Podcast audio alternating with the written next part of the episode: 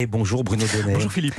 Tous les jours, Bruno, vous scrutez ici les temps forts de l'actualité médiatique. Et hier, vous avez été frappé par deux séquences qui se sont pourtant déroulées sur deux terrains extrêmement différents. Oui, télescopage ce matin, Philippe, entre l'émotion que seul le sport peut nous procurer et un surprenant commentaire politique, je vous raconte. La toute première séquence s'est déroulée hier matin sur le canal 27 de France Info. Jordan Bardella, président par intérim du Rassemblement National, était l'invité de, de la, matinale et questionné sur la prolongation du contrat de Kylian Mbappé au Paris Saint-Germain. Il a dit ceci. J'ai beaucoup suivi le parcours de, de Kylian Mbappé. Je trouve que c'est un modèle d'assimilation. Kylian Mbappé est un modèle d'assimilation. Ça alors, première nouvelle, avant de préciser pour qui euh, notamment pour la jeunesse euh, issue de l'immigration, pour la jeunesse de banlieue. Alors l'intervieweuse de France Info, Salia Braclia, lui a très opportunément fait remarquer un petit détail. Il est né en France, hein, euh, Kylian. Oui. Oui, mais je trouve que c'est un. Donc il n'y a pas d'histoire d'assimilation. Oui, Mais le ténor du Rassemblement national l'a balayé d'un revers de la main, objectant que. Oui, oui mais sa mère est sénégalaise.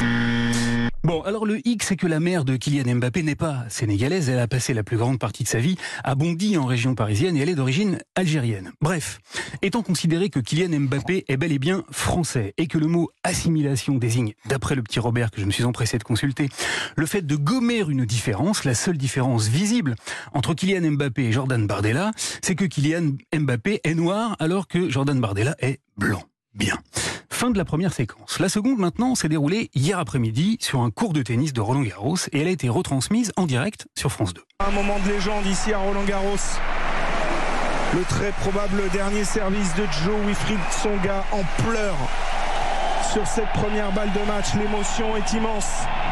Après 18 ans de carrière, 18 ans passés au sommet du tennis mondial, Joe Wilfried Songa a livré sa toute dernière bataille. Ah, vous devez euh, voir défiler toute votre carrière dans la tête là à ce moment-là. Victime d'une blessure à l'épaule, en plein milieu du match, il n'a pas pu défendre ses chances jusqu'au bout et la partie s'est donc achevée dans un moment d'intense émotion comme seul le sport et la communication à laquelle il nous invite peut offrir.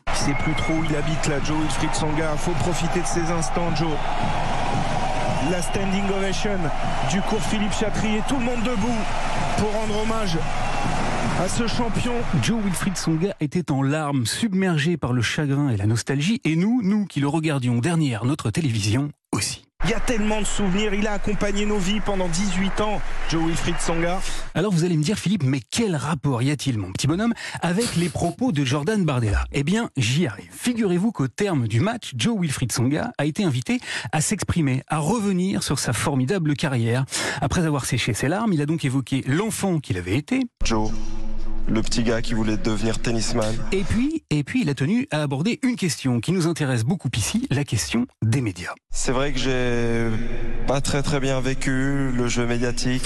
Et ce qu'il a souligné au soir de son formidable parcours sportif, c'est la façon dont les médias ont si régulièrement parlé de lui. J'étais un jour suisse, un jour fils de père congolais, un jour manceau, un jour euh, noir, un jour blanc.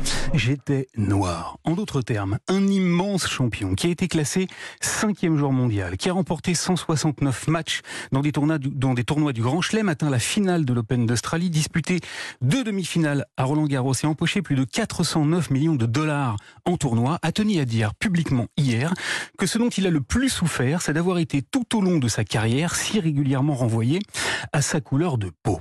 On espère donc que le jeune zélateur de l'assimilation, Bardella de ses étranges convictions concernant l'intégration de tous ceux dont l'unique différence avec lui tient à leur couleur, aura l'émotion aidant bien assimilé enfin le très émouvant message de Joe Wilfried Songa. Merci beaucoup Bruno Donnet.